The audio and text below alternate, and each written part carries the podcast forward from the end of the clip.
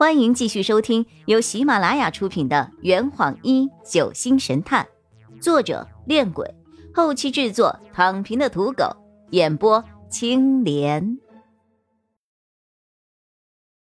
第八章，东西都拿到了吗？嗯，听起来还不错。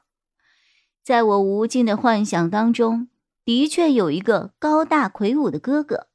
在我被别儿欺负的时候，跳出来保护我；在我挑食不想吃饭的时候，带着我去吃肯德基。他会经常带我去逛街、挑首饰、买衣服，还会陪着我坐在院子里的紫藤树上，在白色的花雨中沐浴着明亮的月光，然后将我轻轻地拥入怀中。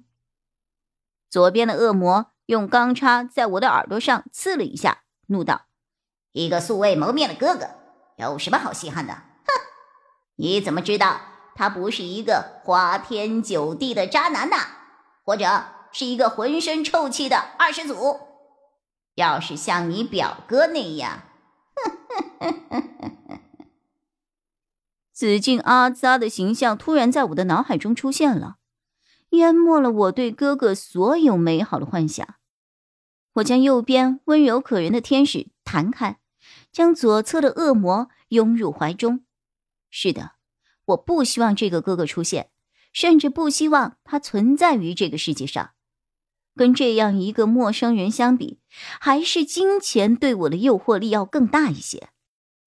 正当我开始滋生邪恶念头的时候，钟叔和三宝端着两大盘烧烤来到了我的房间，然后。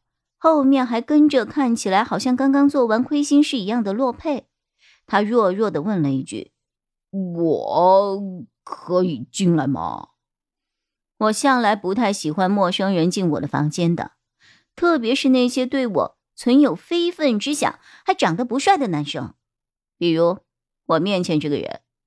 但碍于钟叔的面子，我也不好意思将洛佩拒之于门外，于是。便勉为其难的点了点头，他倒也还算安分。进入本小姐的闺房后，并没有好奇心爆棚的左顾右盼，而是帮着钟叔将两个凳子拼在一起当成桌子，将烧烤盘放在上面，然后搬来了几个小椅子放在旁边。我怀疑他可能经常出入女生宿舍。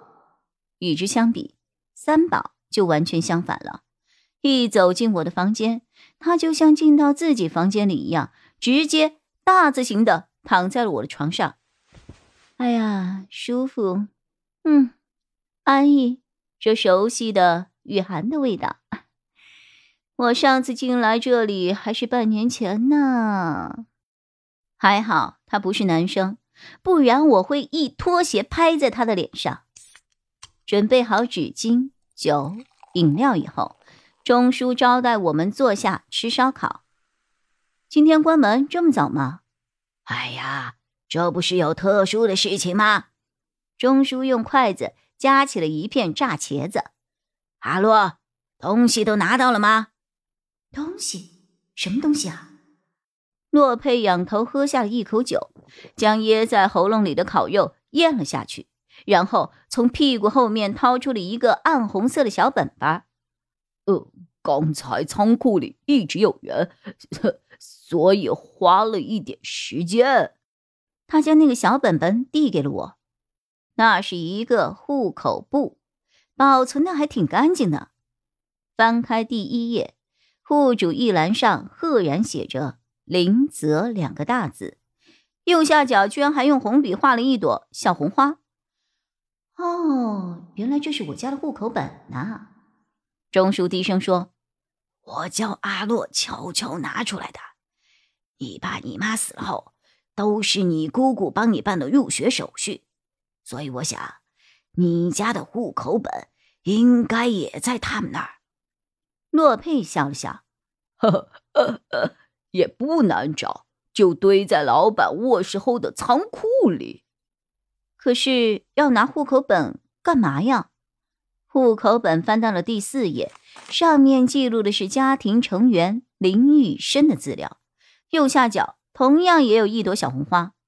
我惊了，把嘴里要说的话又完全的给憋回了肚子里。三宝诧异的挑了挑眉：“雨涵，你是不是从来没有仔细看过你家的户口本呢？”我露出了一个尴尬的笑容。现在想想，长这么大，我还是第一次翻自己家的户口本呢。我刚刚偷看了一下，呵，你的确有一个叫林雨生的哥哥呀，比你大八岁。钟叔从我的手中拿过了户口本，细细的看了一会儿后，眉头皱了起来。哎呀，我跟你老爸认识了十几年了，从来没有听说过他有儿子呀，也没见过呀。我一直以为。他只有你一个啊！钟叔也想不起来，倒是给了我一些心理安慰。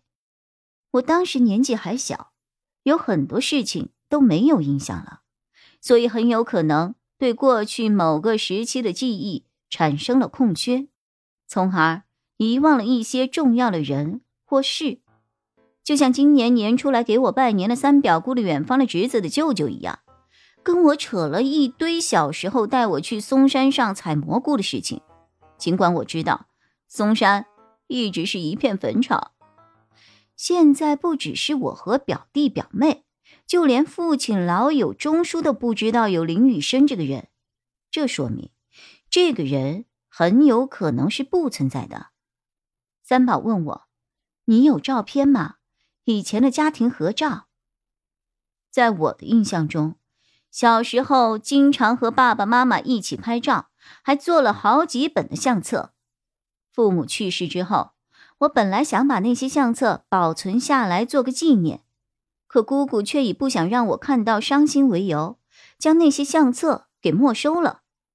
后来时间一长，我也给忘了。听完我的回答后，三宝双眼紧闭，一脸的严肃。嗯，直觉告诉我。那些照片上应该会有线索。说完，他把目光转向了洛佩。这坛已经喝完了，呵你猜出凶手是谁了吗？啊，老板，拿酒来。呃，更多精彩，请关注青莲嘚不嘚。